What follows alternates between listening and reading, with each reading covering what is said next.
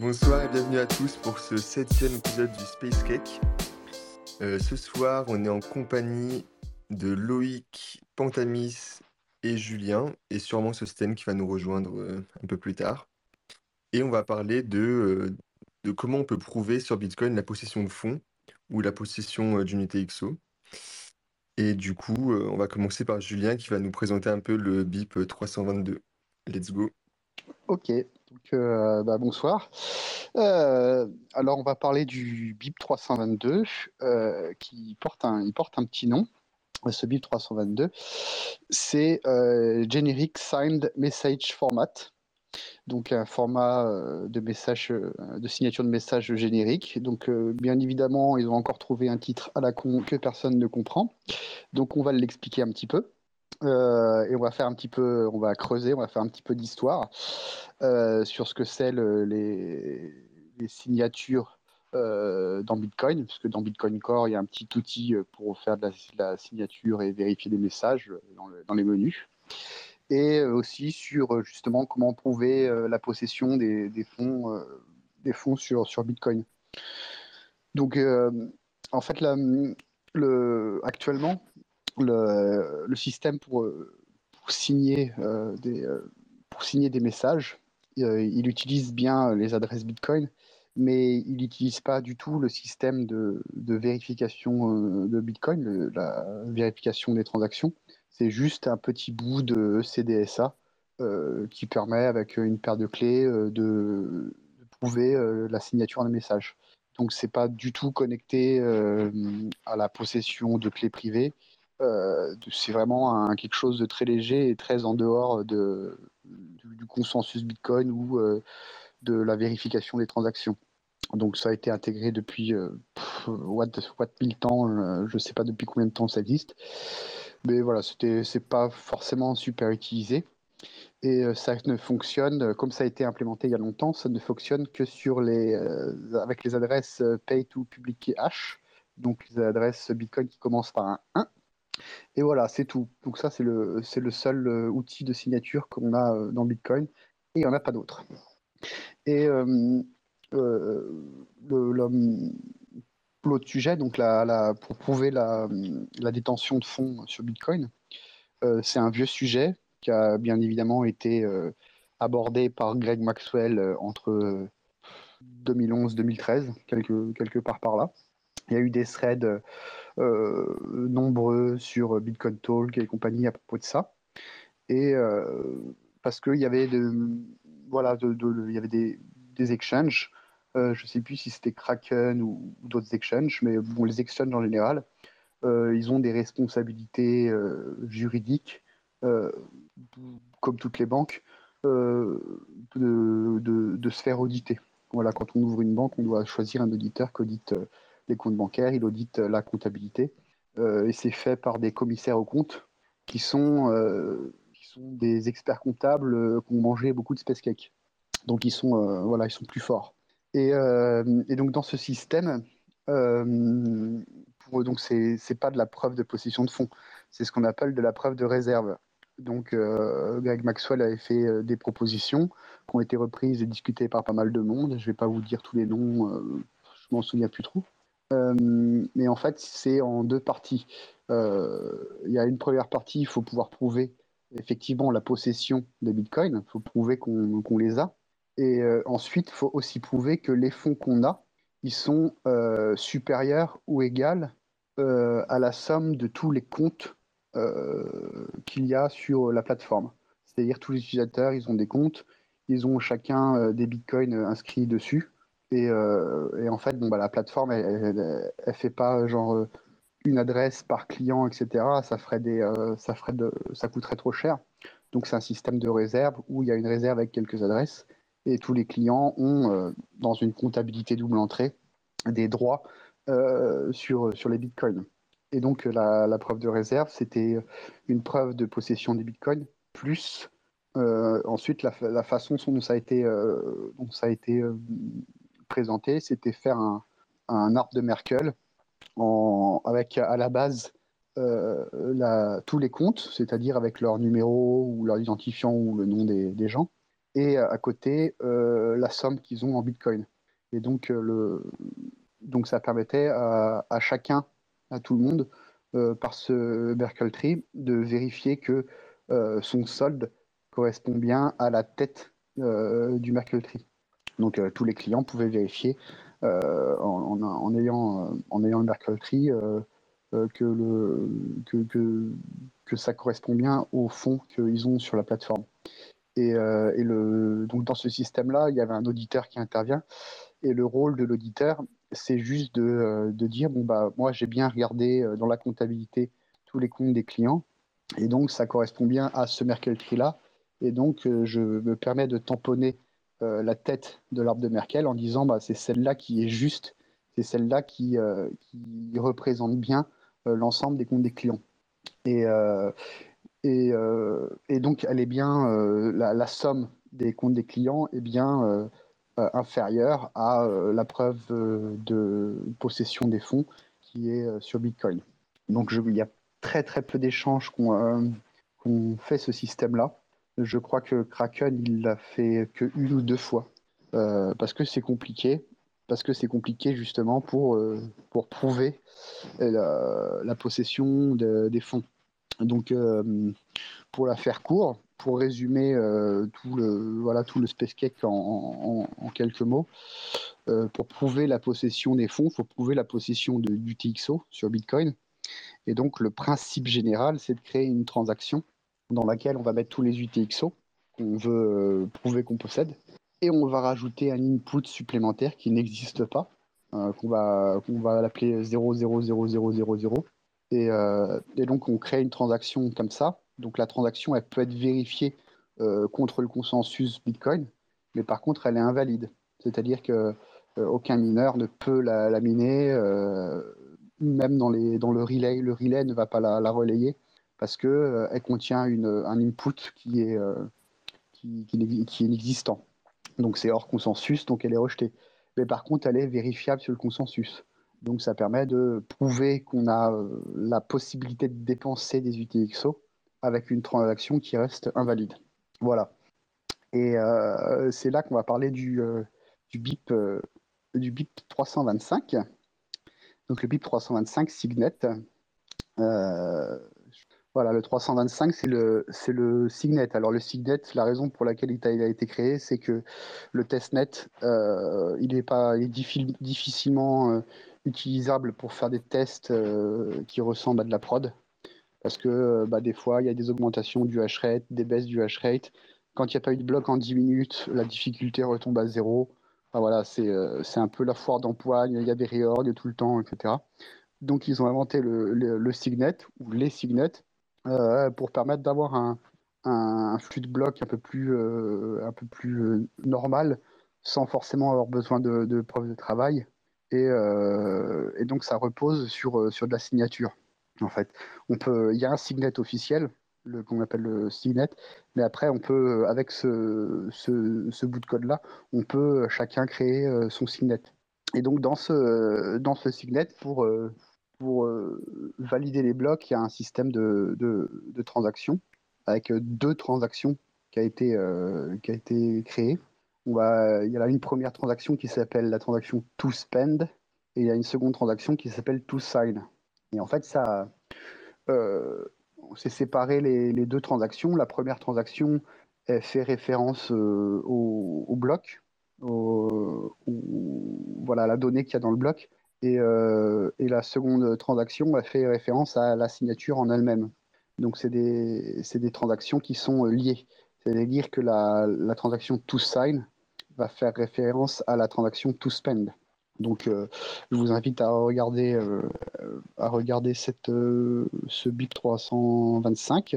Mais j'espère que notre cher ami Sosten va passer. Mais il est à la bourre. Je crois que c'est mal barré. qui explique un peu le truc. Bon, c'est comme d'habitude, c'est des bips, c'est mal. Ah, j'ai perdu Julien. moi aussi, je l'entends plus. Ah, Julien, t'as perdu. Ah, ça y est, il est retour. Est-ce que m'entend? Ouais, c'est bon. Ouais, et de retour. Ok, je suis de retour, c'est bon. Ouais, faut que je regarde si. Euh, ah, on l'a reperdu, je crois. Actions, to spend et to sign qui sont liées. Et donc, la façon dont sont formées ces transactions, la première, c'est une transaction dans laquelle on va mettre un. Le, donc on, va, on va pas identifier d'UTXO, on va identifier un, un UTXO nul, on va dire, un 000. Et puis après, dedans, on va, dans le, on va ajouter justement le, le, message, le hash du message euh, dans, avec euh, un OP 0 et un push 32. Euh, on va mettre le, le hash du message. Le hash du message, c'est un, hash qui est normalisé au format BIP 340 tagged hash, donc un hash tagué BIP 340. Donc ça aussi, il faut lire le BIP 340. Le BIP 340, c'est celui de, Schnorr. C'est euh, voilà l'implémentation de, des signatures de Schnorr. Et donc dedans, c'est juste pour faire un hash qui est tagué. Donc là, le tag, c'est BIP032-sign-message. Euh, donc on pousse ça euh, dans le script SIG. et après, le script PubKey, donc qui va être le message challenge, il faut que ça soit une, un, key script, un public qui un script public en fait, euh, qui soit prouvé, qui, qui, qui, puisse fonctionner. Comme ça, ça permet de, euh, ça permet de vérifier la, la, transaction parce que comme on est sur le consensus, on vérifie des scripts, on vérifie pas des, des signatures. Donc une fois que cette première transaction elle est formée, euh, on va en créer. Donc c'est la version, la transaction to spend. Euh, on va, une fois qu'elle est formée, on va créer la transaction toSign. Et donc là, euh, dans cette transaction, on a euh, pour, le, mode de signature de message, on va, on va juste lui, dans, le, dans les witness, on va rajouter des witness dans lesquels on va mettre la, signature du message. Et bon, après, il y a tout un. On va, dans le preview, dans le prevout, on va identifier la transaction toSpend et le script public est un operator. Et donc, euh, quand, on, signe cette transaction, c'est ça en fait la, signature de ce nouveau système, la signature de message, c'est signer cette transaction to sign. Parce que la, transaction to spend, elle est, euh, basique. N'importe qui, peut la recréer parce qu'on peut recréer le message, euh, le message H. On, a le, message challenge forcément. donc n'importe qui peut la recréer. Par contre, euh, la transaction to, to, sign, elle peut pas être, elle peut pas être euh, recréée. Euh, et donc le, une fois que le, comme on vérifie le, par le script PubKey et le, et le hash qui est dans, le, dans les scripts SIG, on, on, va avoir, on va pouvoir vérifier. Et la vérification, ça se passe en, je retrouve le truc quatre étapes dont une qui est, euh, qui est facultative.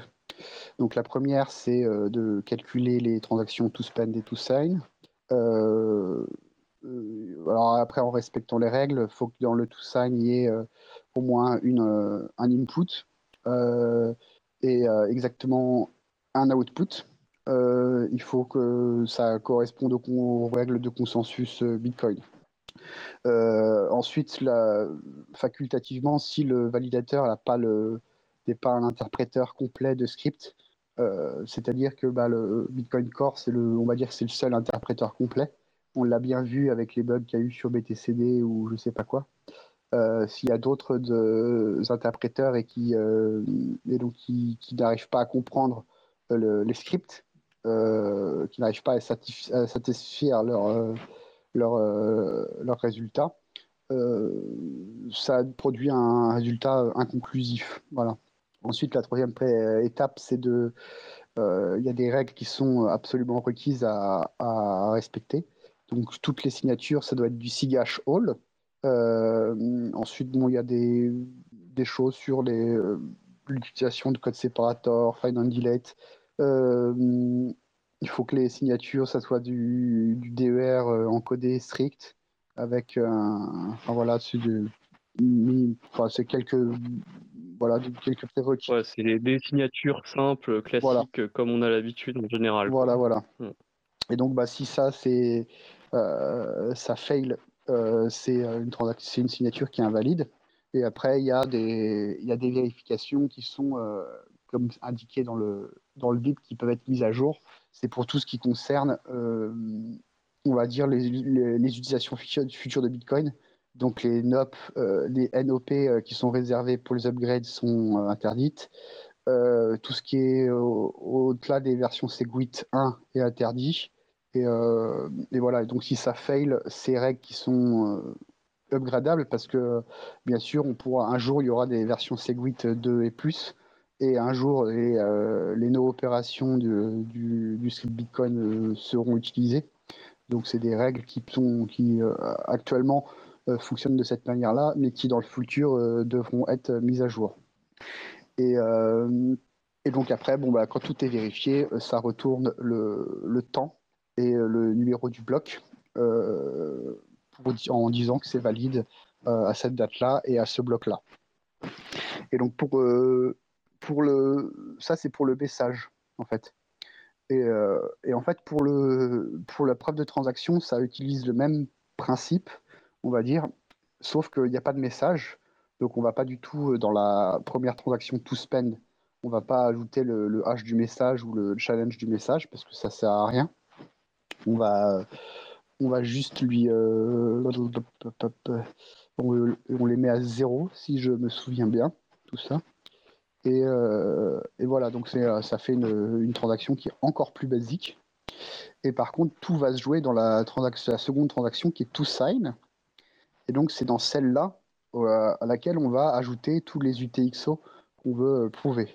Donc, on les ajoute d'une manière traditionnelle. Hein, euh, VIN 0, 1, 2, 3, tout ce toutes les, toutes les UTXO qu'on, veut valider. Et, euh, et, on signe euh, ça de la même manière, si je dis pas de bêtises, que je vérifie ça, mais ça, se, ça reste une transaction signée.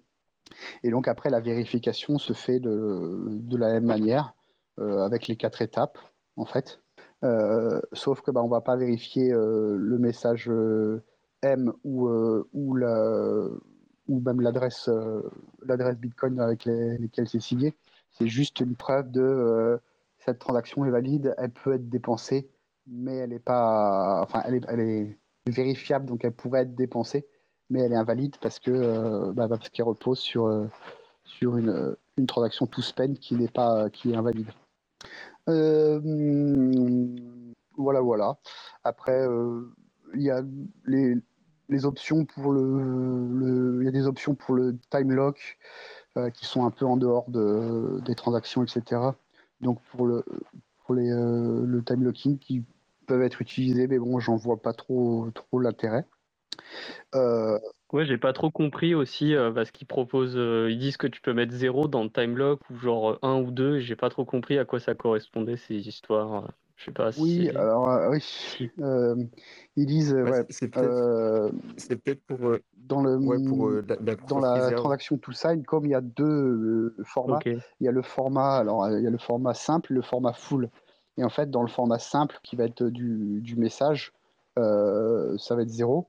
Et dans le format full, où on veut faire intervenir des, des, des, des time locks, ça veut dire, alors, je pense que ça, ça, devait être lié à c'est peut-être pour prouver une dépense qui, qui, ne peut être que faite dans le futur, parce que comme, ça, comme en fait on n'est plus en train de vérifier des messages, on vérifie des scripts, euh, peut-être que le, le qu'on a, il est encombré, en fait.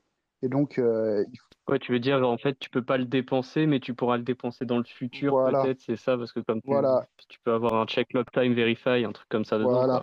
Et donc, dans ce cas-là, il te, il te, à la fin, il te vérifie ta signature, il te, il te dit, bon, bah voilà, c'est euh, l'état est valide à un temps T et à un nombre de blocs euh, S de, de, séquence, le, le, N séquence. Et donc, bah, ça, ça peut te dire, bon, bah voilà, euh, parce que si, si, tu vérifies un, check euh, uptime verify qui est, euh, qui est trop proche, bon, bah, la, dans, la dans le processus de vérification, ça va apparaître comme invalide. Donc, dans ce cas-là, tu prouves pas les fonds. Donc, je pense que c'est c'est pour ça. voilà. Après, j'ai lu, voilà, c'est des choses. Après, il y a, qu'est-ce qu'il y a d'autre? Ouais, c'est tout. C'est tout. C'est le, le seul petit détail qui est, qu'ils ont fait comme ça, mais après ça fonctionne. Hein, enfin, conceptuellement, ça fonctionne. Donc, il y a une pull request qui est en cours, qui est la 24 58 dans le repo Bitcoin. donc, il y a du monde hein, qui bosse dessus. David Harding, Jim Posen, Cal Rosenbaum, Peter Will, Arnaud Bolstra, qui doivent faire un peu de review, j'imagine. Il y a des tests vectors hein, qui, qui, fonctionnent. Et après, bah, quand on va sur, le, sur la pull request, euh, alors il y a tout un, tout un, thread qui euh, pas forcément sur un intéressant à lire parce que c'est toujours les mêmes qui racontent. Euh, voilà, il y a George qui est toujours en train de la ramener dans les dans les pull requests, mais qui fait rien. bah ouais, c'est un peu les usual suspects des, des pull requests, c'est pour ça. J'aimerais bien qu'il fasse. Oui, j'ai vu ça pour RBF aussi. Des fois, c'est un peu bizarre. J'aimerais bien qu'il y ait sur, sur GitHub comme sur Twitter, tu vois, tu peux mute ou bloquer des gens. Mais bon, c'est pas encore le cas. Même Luc, qui raconte des trucs sur. Euh, je comprends même pas ses commentaires. Enfin bon, bref. Euh, les gens sont plutôt, plutôt euh, chauds pour cette, cette pull request. les gens y travaillent, mais lentement. Et en fait, quand on regarde le code, c'est pas du tout fait. En fait, il y a, le code est rempli de, de justement des tests vecteurs euh, et, pour l'instant, il n'y a pas l'algorithmique qui pourrait la permettre, euh, lui permettre de la faire fonctionner. Euh, voilà, donc là, on a fait le, tour, on va dire, un peu technique de la chose. Et, donc, bah, ça, c'est sûr que quand ça sera intégré, donc je ne pense pas que ça sera intégré dans la 24, vu, vu l'état de la, la, pull request. Ça sera pour être peut-être 25 ou s'il y a, des, gens qui veulent s'y mettre. Mais dans tous les cas, c'est vrai que ça améliore, euh, pour conclure, je dirais que ça améliore beaucoup le, le système de signature parce que là, on est vraiment, euh, on va vraiment prouver, euh, comme on, prouve avec des scripts Bitcoin, on prouve vraiment la capacité de dépense. Et donc, à l'inverse du système de, de, signature original qui en fait ne prouve pas, à 100% qu'on est en contrôle des clés. Euh, là, on prouve vraiment qu'on est en, capacité de dépense d'une UTXO. Et, euh, donc, bah, après, le, système de, vérification de messages avec le hash de message et le hash challenge est compatible avec ça.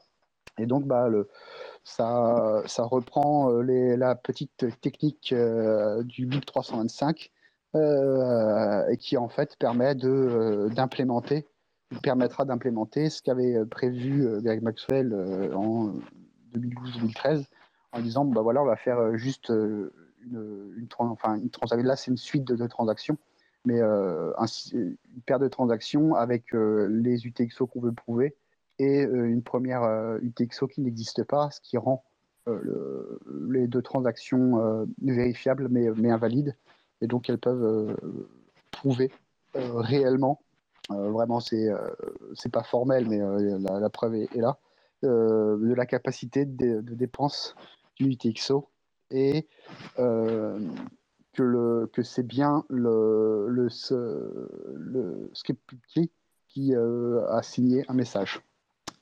Voilà. Est-ce que ça aide pas aussi au niveau des hardware wallets de faire un système comme ça où la signature, en fait, c'est une transaction?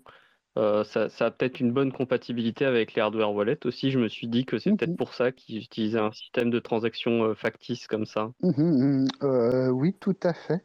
D'ailleurs, attends, je crois que je vais... attends, je crois qu'ils en parlent dans le, dans le truc. Je crois qu'ils en parlent dans le dans le BIP ou je sais plus si c'est dans le BIP de la list. ah si, si, voilà, c'est ça. dans la motivation manifestement. c'est hein. ça pour pour une interopérabilité avec les les hardware, euh, les signeurs, euh, le, le, la signature message format, ça ressemble à une transaction Bitcoin.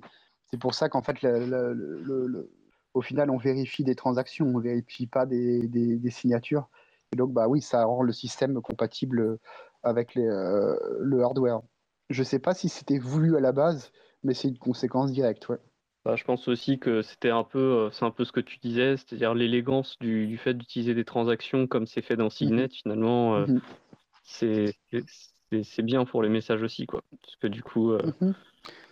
c'est sûr que ça fait de la complexité en plus par rapport à une simple signature toute bête, toute simple, mais en fait derrière, oui, si tu veux avoir si tu veux avoir la puissance du consensus Bitcoin, c'est sûr que oui, tu as besoin de faire des transactions qui sont compréhensibles par le consensus, quoi, finalement. Donc, mmh c'est pas, pas non plus. Parce que, ouais, dans le, dans le premier message sur la, sur la mailing list, euh, enfin Carl John Helm, il dit voilà, il dit il faut remplacer le truc. Il donne un petit peu le, concept rapide en, en 10 lignes si seulement tous les euh, dev Bitcoin pouvaient faire des messages aussi courts, euh, où il explique un peu le, principe. Et donc, euh, voilà, on dit ça utilise un, vérificateur de signature custom avec les SIGH, des messages, avec le script PubKey, etc. Donc, je pense que la, conséquence de, que ça fonctionne avec les hardware wallets, elle n'était pas voulue à la base, mais, euh, mais tant mieux, tant mieux. Hein, si ça marche avec, euh, avec un ledger, euh, tant mieux, tant mieux, tant mieux. Après avec le ledger ou autre. Après, je pense que tous les hardware wallets, ils avaient de toute façon un système pour te permettre de faire des signatures, mais c'est juste que chacun y allait de sa, sa popote, quoi, un petit peu, je pense. Bah, après, ouais, c'est sûr que sur, sur Ledger, tu as PGP. Hein. Donc oui, tu peux. Ouais, tu as PGP et tout. C'est si tu veux faire de la vérification d'identité, mais tu fais pas de la vérification de possession de fonds quoi, avec ça. Non, c'est sûr que l'objectif était un peu différent. Quoi. Ouais, ouais, Là, c'est vrai que c'est. Euh, mais c'est bien parce qu'en fait, c'est pas de les signatures, c'est vraiment des transactions. Enfin, c'est une... la signature d'une transaction qu'on va vérifier. Donc, c'est euh, c'est plutôt cool. Voilà, bah, j'ai bah, pas. Euh, voilà, j'ai fini mon... ma part de Space Cake. mon assiette est vide. Je sais pas si, si vous avez kiffé ou pas. Et euh, bah, c'est dommage parce que est-ce que est-ce qu'il est là Ah bah il est là, euh, notre petit. Oh, il, a, il, a, rejoint il a, il a, monsieur. Salut Sostel. Monsieur Ouais, alors euh, bonjour tout le monde. Enfin bonsoir. Désolé. Bonsoir. Désolé, j'étais un peu en retard. C'est un peu rock'n'roll les, les soirées chez moi en ce moment, donc j'ai pas pu me connecter avant. Ok. Est-ce que tu as un peu de space cake dans ton assiette? Euh, Alors là, c'est ouais. Euh, les, les riddles un peu. D'accord. pas beaucoup, mais. Euh, ok, parce, que je sais pas. Et, Je sais pas quand est-ce que tu es arrivé, mais euh, en fait, je, donc je décrivais 322 et je disais qu'il faisait référence bon, à deux autres bips, le 340 bien sûr, mais aussi le 325. Et le 325, je pense que c'est quelque chose que tu connais. Je sais plus, c'est lequel. C'est les signets. Ah, c'est le 325 Signet. Ah bah oui, je connais bien. Et donc, bah, j'expliquais un petit peu le principe des deux transactions, euh, to spend et to sign, qui sont utilisées pour, euh, pour générer les blocs euh, dans, dans le Signet. Voilà. donc, bah, hmm. si, si, si tu as envie d'expliquer comment ça marche, je te laisse le faire. Mais sinon, je, si, si tu es vraiment KO de, de, ta journée et que là, tu es juste en train de, de manger ton steak en silence, c'est pas un problème. Je pense que j'ai fait le tour. Euh, ouais, après, je peux. En fait, c'est des parties, moi, euh, j'ai pas, j'ai pas trop non plus. Euh, comment dire Dans mon utilisation, je suis pas allé forcément très profondément là-dedans, mais c'est vrai que dans le code, par exemple, de Bitcoin Core, vous avez un, script en fait en Python qui sert à miner le signet. vous n'êtes pas du tout obligé de l'utiliser en fait, mais c'est un peu le script officiel et c'est plus facile comme ça. Et effectivement, il y a des euh, to sign et to spend. Euh, il y a deux, en fait, euh, deux mouvements comme ça, deux transactions qui s'enchaînent. Après, c'est vrai que j'ai assez peu manipulé ça parce que je le laisse gérer cette partie-là. moi, la partie qui m'intéressait plus, c'était justement de définir, et je pense que c'est là où ça rejoint le BIP 322, c'est que c'est pas juste une signature, parce qu'on pourrait se dire que Signet, alors peut-être, euh, enfin, c'est pas le sujet du tout aujourd'hui, mais en deux mots, Signet, c'est Signet, donc c'est Signature Network, c'est le remplaçant du testnet. Et effectivement, quelque chose euh, qui est un peu surprenant, c'est que euh, en présentation très très haut niveau, on dit que c'est un testnet où les blocs sont signés par les mineurs, donc ça fait un réseau qui est un petit peu permissionné. Il y a aussi une preuve de travail, mais si vous avez la preuve de travail valide sans avoir la signature, euh, ça vaut, enfin votre bloc il n'est pas valide. Donc ça c'est quelque chose qui, enfin c'est comme ça que ça se distingue du, euh, testnet et euh, du mainnet. Par contre, ce qui est assez surprenant, c'est qu'ils auraient pu faire le choix, par exemple, de mettre, de dire ok, bah il y a une clé publique qui est attachée au bloc et puis on doit produire une signature valide pour cette clé publique, pour le bloc. le bloc, c'est le message, et puis c'est comme ça qu'on valide. Et en fait, ils ont fait le choix de mettre des vrais scripts Bitcoin. En fait, a un script PubKey qui est attaché, qui est attaché au Genesis block. et pour miner des blocs valides, on doit fournir un witness qui est valide pour ce script PubKey, un peu comme une transaction. Donc ça, c'est vrai que c'est c'est un peu étrange. Enfin, quand on s'en rend compte au début, ça fait un peu bizarre, mais en même temps, ça a du sens. Quoi. Mm. Parce que ça permet après, justement, de faire des signets avec des conditions un peu, euh, euh, comment dire, un petit peu évoluées, surtout maintenant qu'on a Taproot. Alors, c'est encore un petit peu compliqué de construire des, arbres avec euh, plein de scripts un peu complexes, mais on va bientôt y arriver et c'est vrai qu'on peut. ça permet de faire des signets plus intéressants avec euh, des conditions euh, aussi plus riches et euh, des fédérations qui, bah, qui sont. On peut faire potentiellement plus de choses, quoi, que de juste avoir, par exemple, ils auraient pu mettre juste une clé publique attachée au, Genesis Block. Et, bref. Ok. Cool. Donc effectivement, c'est par, je suis, arrivé à la fin, mais bon, le BIP 322, j'avais survolé un petit peu. J'avais eu le temps de survoler un petit peu. De ce point de vue-là, ça ressemble complètement au système de Signet. Mhm. Ouais, c'est, euh, je sais pas qui, si, euh, euh, parce que je vois dans le dans la mailing list qui date de, de 2018, le petit algo qui donne, je sais pas si, en fait, c'est le, bah, si, vu qu'il a été attribué en 325, donc après, je pense que donc le 322 où Carl Johan, Johan il, il donne l'idée pour un truc qui n'est pas implémenté, qui, est, qui a été ensuite porté sur le 325, qui lui a été implémenté bon, en Python, mais qui lui fonctionne. Donc c'est marrant parce que les, voilà, les, les concepts, ils, traversent les bip, ils vont de bip en bip et on s'en, resserre pour des trucs qui n'étaient pas prévus à la base. C'est pour ça que c'est complètement what the fuck. Hein. Les signets, quand tu tombes là-dedans, euh, tu te, tu te tires une balle. Quoi. Euh, c'est ouais, c'est vrai que le Signet, c'est un peu, euh, c'est un peu, enfin plus en fait plus tu rentres dedans, plus tu, comme tu te dis, plus tu te dis mais what the fuck, pourquoi ça existe, pourquoi c'est comme ça? Mm. Mais c'est intéressant en vrai, hein. mm. mais euh, c'est vrai que ça sort un peu de nulle part en plus comme idée. Enfin, bah, l'impression euh, personne, ça sort. Personne n'avait demandé ça et as, bah, ça sort du 322. Hein. Ça sort du 322. Là, j'ai le, j'ai mis une liste euh, où il fait ouais le, truc, il, euh, il dit and execute the proof of using the proof using a custom signature checker whose SIGHASH is derived from the message. The message returns true if the check succeeds or false otherwise. The script key is derived directly from uh, the address. Le truc, il en, en une phrase. Euh, ok, mm. mais bon, ouais, faudrait fouiller dans, dans, la, mailing list pour savoir qui est antérieur, mais bon, euh, pas que ça à faire. Ouais, puis en vrai, c'est pas, je pense que c'est pas très très important. Hein. Enfin, il y a peut-être des gens que ça intéresse, j'en sais rien. Bah si, bah nous, nous là, les, les, on est quoi, on les arrête 10, 10 sur le sur le sur le ouais, c'est vrai que je comprends pourquoi on les fait le mercredi parce que le, le vendredi, ça a l'air un petit peu plus compliqué quand même. Hein. C'est, enfin, mhm. J'ai remarqué ça en me connectant. c'est, un peu, c'est toujours un peu moins évident, je pense, pour les gens. Bah, ils préfèrent sortir avec euh, leurs amis, boire des bières, tant... tant mieux pour eux. Hein, tant mieux pour eux.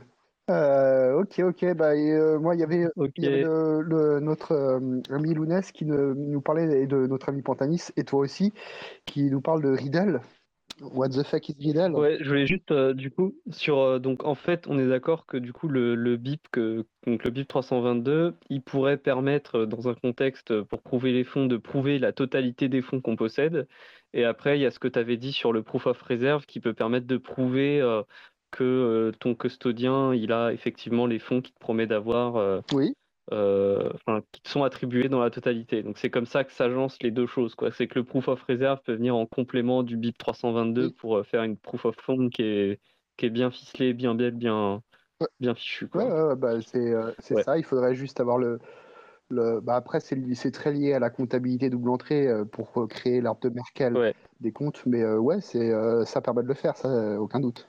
Est-ce que l'arbre de, Merkel en question, en plus, t'ajoutes, euh, enfin, c'est un, il y a, y a, des histoires de sommes aussi intermédiaires sur les branches, non aussi, euh, c'est un somme Merkel tree. Euh, ouais, c'est un somme Merkel tree où à, chaque. C'est un peu des trucs qu'on retrouvait dans, dans, les, dans le bip de tarot, on retrouvait ça randomly, mais c'est un peu la même chose qu'on retrouve pas pour. Ouais, ouais, ça ressemble un peu aux structures qu'ils utilisent en tarot C'est vrai. enfin, qui sortent de nulle part parce que ça n'a aucun rapport avec le Schmidt-Blick, mais ouais, c'est. Non, bah, bah c'est des trucs qui sont connus depuis longtemps.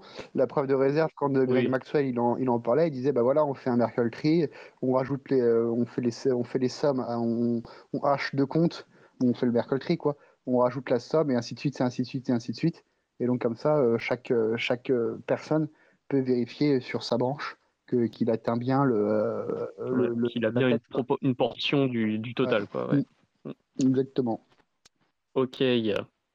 Bon, et du coup, après, euh, comme, euh, comme on était sur de la, la preuve de fond, euh, là, on parle de preuve de fond dans laquelle on veut identifier les gens. Et en fait, on, avait, on s'était dit qu'on pouvait lier ça un petit peu au sujet de prouver la possession d'une UTXO, mais cette fois-ci en essayant d'être potentiellement anonyme pour, pour certaines applications. Euh, donc euh, du coup, bon, là, euh, ça peut, ça peut partir très loin, donc faut, on, va voir où on s'arrête. Mais donc effectivement, il y a deux, deux idées qui ont été proposées pour ça. Donc il y a Podle et Riddle. donc Podle, c'est utilisé dans Join Market quand on est taker pour prouver qu'on possède des outils EXO et donc on va pas demander des, on va pas demander des, des, adresses à des makers juste pour les désanonymiser quoi.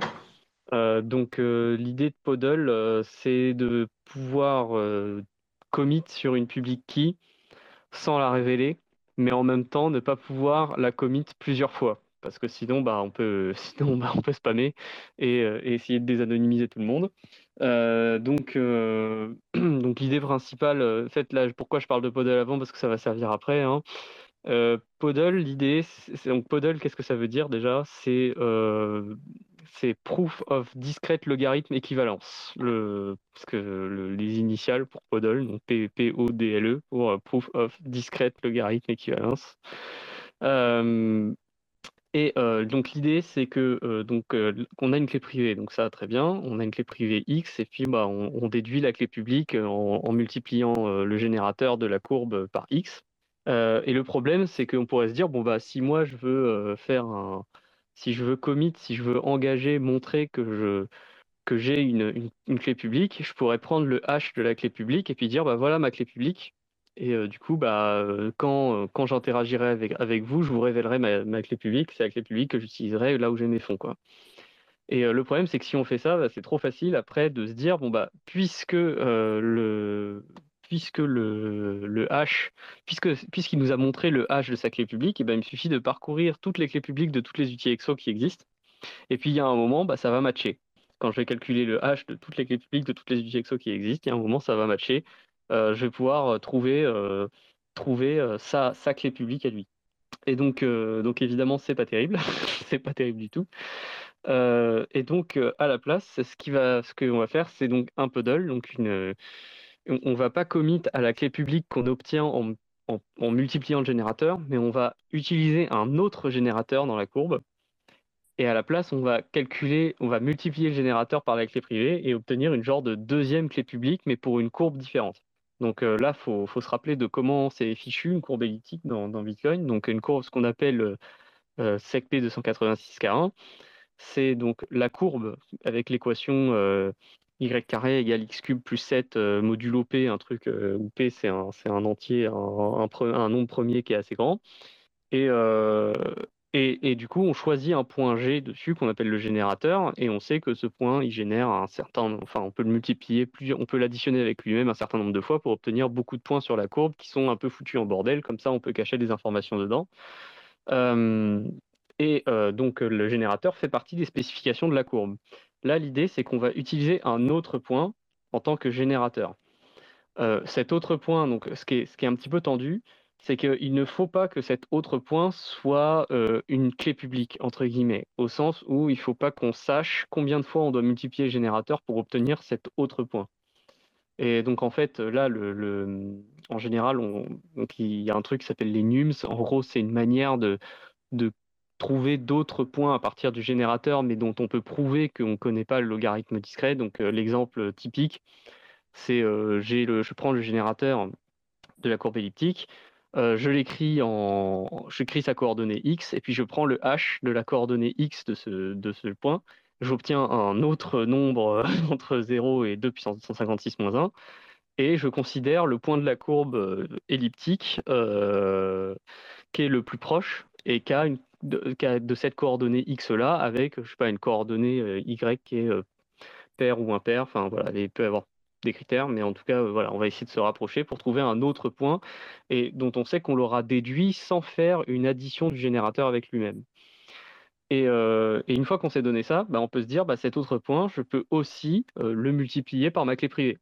Et donc ça me fait une genre de deuxième clé publique, on va dire. Et c'est en fait un commitment sur cette deuxième clé publique qu'on va envoyer, qu'on va partager aux autres personnes. Et une fois que quelqu'un va, enfin une fois qu'on va interagir avec un maker pour pouvoir euh, lui révéler que bah, on avait des fonds dans une clé publique et que, le, que ce qu'on a, ce qu'on a déclaré, bah, on l'avait bien euh, comme, comme prévu. Euh, en fait, on va utiliser un trick qui est un peu particulier. Donc, en fait, il faut se rappeler aussi de comment sont faites les, signatures de Schnorr. donc, les signatures de Schnorr, il y a, en gros, on est sur ce qu'on appelle les, Sigma protocoles, les protocoles d'identification. On a trois parties. On a la partie d'engagement, où en fait, on, veut s'identifier auprès de quelqu'un, donc on va proposer un nonce. Ensuite, il y a la partie de challenge, où une fois qu'on a proposé le nonce, celui qui veut vérifier notre identité, il va nous proposer un challenge. Et ensuite, il y a la vérification, la validation, où en fait, on va signer pour le challenge et on va partager la signature à, l'autre personne qui va pouvoir vérifier l'équation de vérification. Et donc l'équation de vérification, ça va toujours être quelque chose comme la signature, on va calculer, on va la multiplier avec le générateur et ça va donner quelque chose comme le point de nonce, le nonce, le point sur la courbe qui est notre nonce, euh, plus le message fois notre clé publique. Et en gros, dans ce système-là, c'est hyper important de respecter les étapes. C'est hyper important que le nonce, on se, il soit donné avant euh, que l'on ait donné le challenge, par exemple. Et donc là, le, le, le trick, ça va être de jouer sur euh, cette valeur de nonce, de, de, la créer, mais quelque chose un petit peu de manière ad hoc après avoir fait le challenge. Et donc en fait là, le, le, le podle, l'idée va être de dire, bah, je vais euh, me donner un nombre secret qui va me servir à construire non pas un nonce, mais deux nonces. Un nonce qui est pris en multipliant le générateur et un nonce qui est pris en multipliant par, le, par mon nombre secret de départ que j'ai tiré aléatoirement avec le nouveau générateur que j'ai créé. Et puis, on va créer un, on va signer un message qui est, qui est, qui est déduit des clés publiques et des nonces. Et puis, en fait, ce message, on va vérifier qu'il y a un matching des deux nonces quand on les calcule avec les nouveaux points générateurs quelque part. Et euh, du coup, si c'est, quand on va calculer ces nonces-là, ça va matcher avec le message. Donc, c'est comme si on, comme si on faisait un message qui est fait pour matcher des nonces. Alors que normalement, c'est, le message, le, le message qu'on signe quand on fait une signature, il est fait de façon à ce que euh, on n'est pas pu le, on n'est pas pu décider d'une once de façon à satisfaire l'équation de vérification. Et donc ça, ça va permettre euh, comme ça de prouver que bah, le, je, connais la clé privée qui est associée à la clé publique qui a été commit, mais cette clé publique, elle avait été déduite autrement que la manière habituelle sur, sur la courbe. Et donc ça, ça permet de faire en sorte que si jamais je, je, suis taker et que voilà, je, dis bah voilà, euh, je, veux faire une transaction de collaboration, euh, une transaction collaborative, un coin join, quelque chose comme ça. Euh, voilà la clé, voilà la preuve que l'information que j'avais donnée publiquement comme étant des, clés publiques qui m'appartenaient, voilà la preuve que bah, je, la possède. Et bah, après, une fois qu'on a ça, la personne avec qui j'ai interagi peut déclarer publiquement que cette cet engagement que j'avais pris en publiant le, hash de ma clé publique, mais qui est dérivé sur une sorte d'autre courbe, quelque part, euh, et ben en fait, euh, il a été utilisé. Et donc, comme ça, d'autres personnes, si jamais moi je commence à aller voir d'autres personnes en prétendant la même chose, en disant, ben moi aussi, moi j'ai, je connais euh, la clé privée associée à tel, tel engagement qui a été pris, voilà, le, hash de, ma clé publique, là, je connais la clé privée. S'il va voir une autre personne, il va pouvoir dire, bah non, parce que en fait, j'ai entendu que, ce, que, la clé publique qui est associée à ce nombre-là a déjà été utilisée, donc je ne veux pas t'autoriser à le réutiliser. Donc pour moi, je ne peux pas valider le fait que je peux pas valider le fait de collaborer avec toi à partir de cette clé publique-là. Et euh, du coup, on pourrait se dire, mais qu'est-ce qui empêche euh, la personne de créer des hashes différents? Bah, c'est que le fait, c'est le fait que cette clé publique, on l'a, dérivée de façon complètement déterministe de la clé privée. Et donc en fait, on va pas pouvoir euh, prétendre avoir différentes clés publiques alors qu'en fait on utilise toujours la même. Donc ça, c'est l'idée du Podle, c'est pour éviter le spam en fait sur, sur Join Market par les takers. et donc c'est une technique où en fait on se rend compte qu'on combine en fait deux, deux, signatures de Schnorr quelque part. Je ne sais pas si ça vous parle, mais c'est l'idée, c'est qu'on combine deux signatures de Schnorr, mais sur des courbes dont le générateur est différent. Mais c'est bien le, même message qu'on signe à la fin quelque part, qui est, dérivé des deux. Donc il y a une sorte de, faut voir qu'il y a une sorte de et logique qui est, qui est là-dedans. En fait, on, vérifie qu'on possède la clé privée d'un truc et que cette clé privée et ces deux clés publiques, elles sont bien liées par la même clé privée. Enfin, voilà, c'est un peu bizarre. Et donc ça, ça permet, donc ça c'est déjà une première forme de preuve qu'on qu'on avait des, qu'on possède une, une UTXO, enfin, que le qu'on avait qu'on a, qu'on a prétendu quelque chose sur Unity Exo. Je sais pas si, ça, si déjà ça vous parle, là, s'il y a des questions, des trucs. Euh. c'est, un peu compliqué sans les équations à expliquer, mais euh, je sais pas si l'idée est claire pour les gens déjà. Bah si, euh, ça, le, le nom PODLE, on voit bien que avec les deux générateurs, quand tu dis que voilà, au final, on va essayer de trouver à la fin les, le, même nonce, on voit que c'est deux discrete logs équivalents quoi. c'est, ce que je retiens quoi. C'est ça, en fait, c'est tu, tu prouves que euh, alors que tu utilises deux groupes différents de comme tu n'utilises pas le même générateur, tu génères deux groupes différents sur la même courbe, sur le même ensemble de points de la courbe, mais tu génères deux groupes différents, mais tu prouves que euh, le logarithme discret pour ce groupe, pour ces deux groupes, en fait, c'est le même, que, que, tu as utilisé le même. Et euh, ça permet comme ça de faire en sorte de, de commit à sa clé publique sans la révéler. Donc c'est un trick qui est très très intéressant. Ça veut dire que je peux euh, prouver que cette clé publique, je ne l'ai utilisée qu'une seule fois. Donc il y, a quelque chose qui ressort de l'ordre du je protège contre le spam, je protège contre la double dépense. Voilà, donc c'est quand même une primitive cryptographique qui est assez intéressante euh, à ce niveau-là.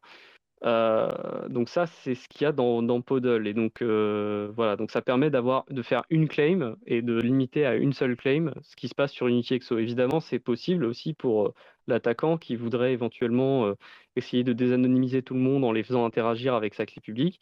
Il pourrait aussi, on pourrait dire, oui, mais il pourrait dépenser l'UTXO pour que ça aille dans une nouvelle clé publique. Et puis après, il refait le protocole, il, il, il renvoie un il, renvoie un hash de cette nouvelle clé publique dérivée euh, sur un groupe différent et il refait des claims. Mais le but, euh, enfin, c'est de limiter en, débit, quoi. C'est-à-dire, euh, effectivement, on peut pas empêcher une personne de, changer ses UTXO, de les renouveler sur la blockchain, mais du coup, elle paye des frais. Donc, c'est comme ça qu'en fait, on voit ça comme une sorte de petite protection contre le spam, quelque part. Euh, voilà, donc ça c'est ça c'était pour Podle. Après je voilà pour Riddle du coup l'idée ça va être de, donc là on parlait d'un et logique et dans Riddle en fait on va ajouter un ou logique et donc là en fait le, sujet de Riddle euh, qui, est, qui, est, assez euh, deep pour le coup c'est les signatures en anneau donc les ring signatures. En fait Riddle le principe c'est de créer une signature en anneau sur plusieurs UTXO pour pouvoir en fait euh, prouver qu'on possède vraiment pour le coup Podle on prouve pas qu'on possède du TXO on peut on, s'y réfère juste une fois et puis après de toute façon on est bien obligé de de, de, enfin on prouve une équivalence qu'on sait qu'on sait faire les équivalences que qu'on a prétendu pouvoir faire. Euh, mais dans, Riddle l'idée va être de dire moi je veux pas révéler quel UTXO euh, je vais utiliser. Parce que dans Podle c'est pas un problème puisque c'est utilisé pour join market par exemple. Donc l'UTXO elle va tout de suite être utilisée pour pour faire un, coin join, donc c'est pas un problème. Mais dans Riddle, ce qu'on voudrait, c'est une sorte de protection contre le spam, donc en, prouvant qu'on possède des UTXO, donc c'est comme ça qu'on va prouver qu'on est quelqu'un. Sauf que dans Riddle, euh, on va noyer son UTXO dans les UTXO de plusieurs personnes. Et donc euh, bah, l'idée centrale, ça va être de faire des ring signatures.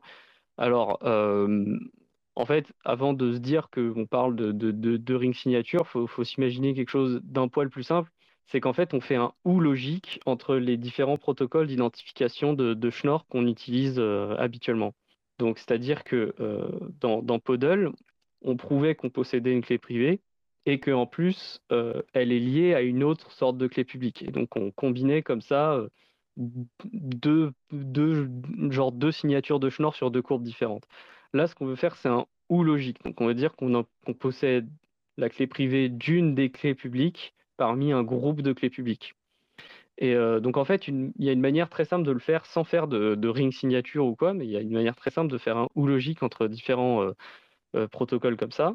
C'est du coup, je crée, je choisis la signature que je vais faire à l'avance, je choisis le message que je veux signer à l'avance, et en fait, je, étant donné la signature que je veux et le message et la clé publique, eh bien, il me suffit de calculer le nonce à la place de le choisir avant, je le calcule et je dis bah, le nonce, c'est juste la signature fois le générateur moins le hash du message, en gros, fois la clé publique. Et en fait, ça, ça, correspond exactement à l'équation de vérification dans Schnorr. Et ce qui fait que c'est pas valide, enfin, ce qui fait, on fait jamais ça dans Bitcoin parce que dans Bitcoin, le message n'est pas choisi. Là, ce qui fait que ça fonctionne, c'est que je peux choisir le message à signer à l'avance. Et donc, en fait, on fait ce qu'on appellerait une forgerie en fait en cryptographie. Donc, on forge une signature en ne respectant pas le protocole de Schnorr.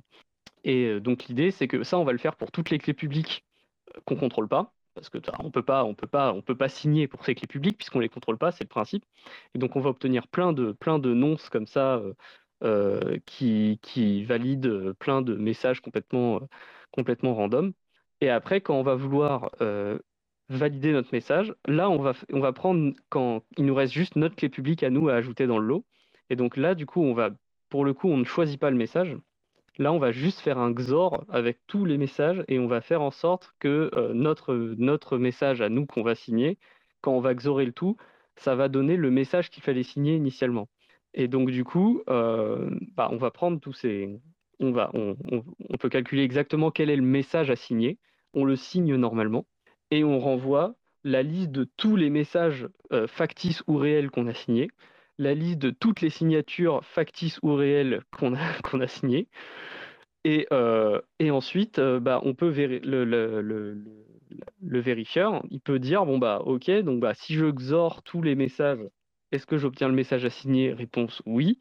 Et euh, si je vérifie toutes les signatures individuelles, est-ce que ça marche? Et réponse oui, parce que soit on s'est arrangé pour que le nonce matche exactement ce qu'il faut, soit bah, c'était notre clé publique et donc, et donc ça marche. Et donc euh, bah, ça, c'est ça a été décrit en 1994 et globalement, c'est un ou logique, c'est une sorte de ou logique entre plein de protocoles euh, de, d'identification. Et le défaut que ça a, par contre, c'est que euh, la signature qu'on renvoie, elle est de longueur deux fois le nombre de clés publiques qu'on veut dans lesquelles on veut se cacher. Donc si j'ai, je sais pas, 10 clés publiques parmi et j'en contrôle une et les 9 autres, c'est les clés publiques de d'autres personnes, bah, je, vais, ah, faire 10 signatures factices avec 10 messages et je vais devoir partager 10 messages et 10 signatures. Donc ça fait 20, donc deux fois le nombre de clés publiques euh, derrière lesquelles je voulais me cacher. Et donc ça, ça, ça c'est très bien maîtrisé, ça marche très bien en termes de sécurité. Euh, mais le problème, c'est que du coup, bah, c'est très lourd comme signature parce que c'est deux fois le nombre de clés publiques, donc on ne peut pas faire beaucoup, beaucoup de clés publiques euh, sans que la signature soit de taille monstrueuse. Et donc, euh, il y a eu une idée après qui a été introduite qui s'appelle les signatures en anneaux, donc les ring signatures, les fameuses ring signatures. Euh, et donc euh, là, l'idée, c'est que dans le protocole que j'ai décrit avant, quelque part, on, doit garder, on ne cherche pas à faire de, messages particuliers. On prend des messages complètement au hasard lorsqu'on fait des, signatures factices, quand on forge les, les, les nonces. Euh, et, donc, du coup, on n'utilise pas tout le potentiel que peut, euh, que, toute cette liberté que, qu'on nous laisse de choisir un message, alors qu'on pourrait essayer de choisir un message un peu plus intelligemment, de façon à ce que ce soit plus court à vérifier. Et donc, l'idée, ça va être de dire, bah, euh, quand je vais signer pour, par exemple, la, quand, je vais, quand je vais vouloir créer la signature factice pour la deuxième clé publique, mettons, bah, le message que je vais signer, ça va être bah, le message plus le nonce, mais uniquement le nonce de la, de la, de la clé publique 1, donc c'est-à-dire de la clé publique précédente. Et donc comme ça, je vais lier en fait les clés publiques les unes à la suite des autres. Et puis à un moment, on va arriver sur la clé publique que moi je contrôle. Et en fait, l'idée, ça va être de dire que bah, grâce au fait que je contrôle ma clé publique, je peux refermer l'anneau. Parce que du coup, en fait, comme comme je contrains le message, bah, le nom, ce que ça va me renvoyer, bah, je ne le choisis pas trop, je ne peux pas trop le choisir. Et, l'idée, ça va être de dire, bah, je vais essayer de faire matcher les choses, faire des équations qui ce match, mais comme en anneau, c'est-à-dire euh, la précédente signature, euh, la signature I, elle match le nonce d'avant. Ah, on m'a perdu. Est-ce que je suis toujours là? Je suis toujours là. Oui, c'est nickel. Oui, oui, on t'entend. Euh, ouais, et donc du coup, l'idée, ça va être de dire, euh, bah, en fait, quand, quand, je considère des nonces dans le message, je, je considère le nonce de la clé publique d'avant. Et donc du coup, cette, vérification, euh, elle se fait un peu en anneau finalement. Et donc quand la personne va vouloir vérifier, elle va se dire, OK, je commence par le, premier message à signer qu'on te donne en fait. On te donne le premier message qu'il faut, qu'il faut signer. Et puis tu déroules euh, toute cette logique de, de, signer un message en fonction du message précédent. Et puis, à un moment, tu arrives à la dernière clé publique. Et puis, bah, tu, continues. Tu te dis quel est le message à signer suivant, normalement, pour cette dernière clé publique? Et là, hop, magie, tu obtiens exactement le message qu'on t'avait donné au départ. Donc, c'est comme si euh, je disais, euh, bah, euh, je, fais une signature 1, puis une signature 2, puis une signature 3, puis une signature 4, et à chaque fois, la signature 1, la signature 2 est déduite de la signature 1, la signature 3 est déduite de la signature 2, la signature 4 est déduite de la signature 3, etc. etc. Puis à un moment, j'arrive au bout, je sais pas euh, si c'est 10 personnes, donc euh, bah, j'arrive à la, à la dixième signature, et là, je me dis, mais du coup, ce serait quoi la onzième? La onzième signature, ce serait quoi? Et oh, tu trouves qu'en fait, c'est la première. Et l'idée, c'est que le fait que tu contrôles une clé publique sur toutes les clés publiques en question, fait que tu vas pouvoir faire le matching à la fin. Tu vas pouvoir refermer l'anneau quelque part. Et donc, du coup, cet anneau, après, le, vérifieur, il peut prouver que quel que soit le, point de départ dans l'anneau, tu peux prouver qu'il y a toujours ce rebouclage qui se fait en fait des, signatures à des messages à signer en fonction des, des, nonces précédents. Et donc, euh, du coup, ça va être une preuve que effectivement, le, truc qu'on lui a envoyé, dedans, il y a une personne qui contrôlait la clé publique pour pouvoir euh, faire ce, genre de, choses-là. Et donc, qu'est-ce qu'on y gagne à faire ça? Ce qu'on y gagne, c'est que je n'ai pas à partager tous les messages random comme dans le protocole précédent. J'ai juste à en partager un seul. Et la vérification consiste à vérifier que quand, j'ai déroulé euh, toute la boucle, et ben en fait, à la fin, je reviens bien au point de départ.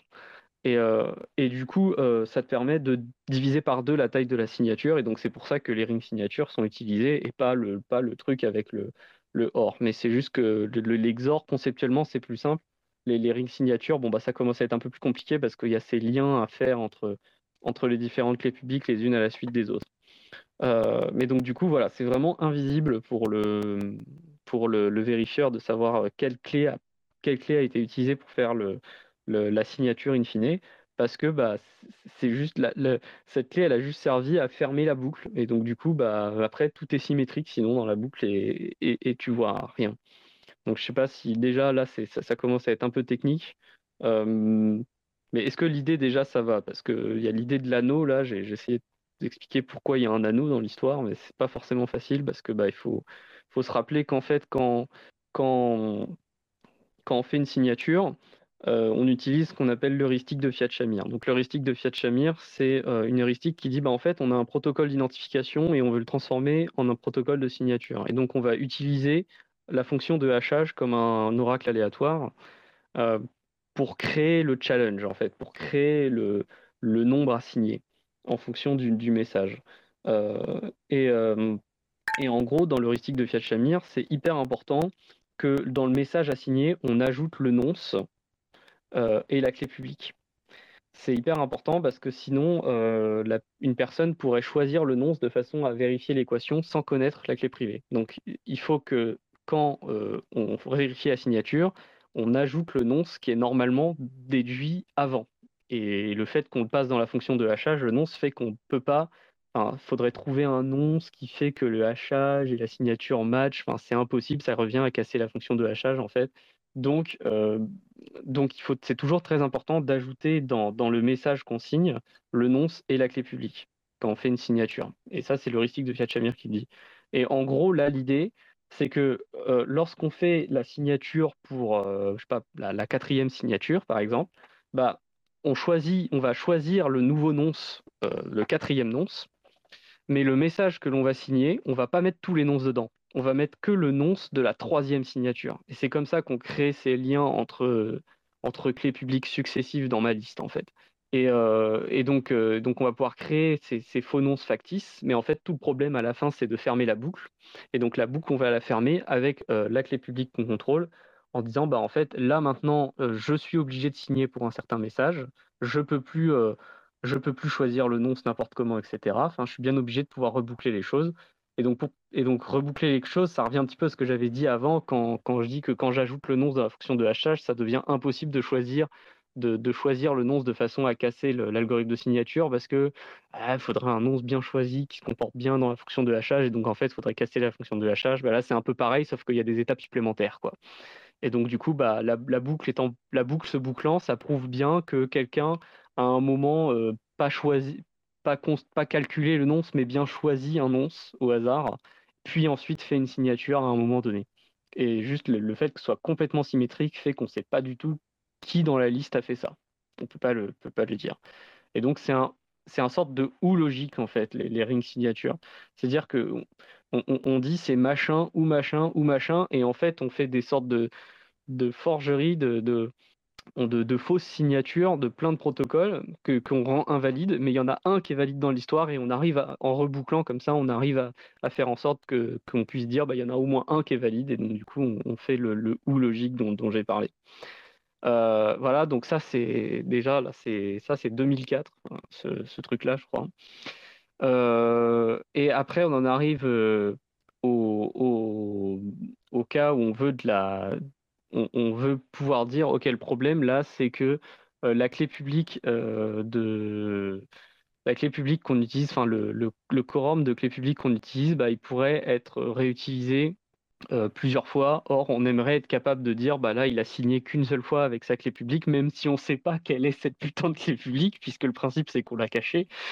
Et donc en fait, là, on va ajouter du Podle en fait dans l'histoire. Donc c'est pour ça que je parlais de Podle juste avant, parce que du coup, à la place, on va on va créer deux noms, c'est exactement comme dans Podle.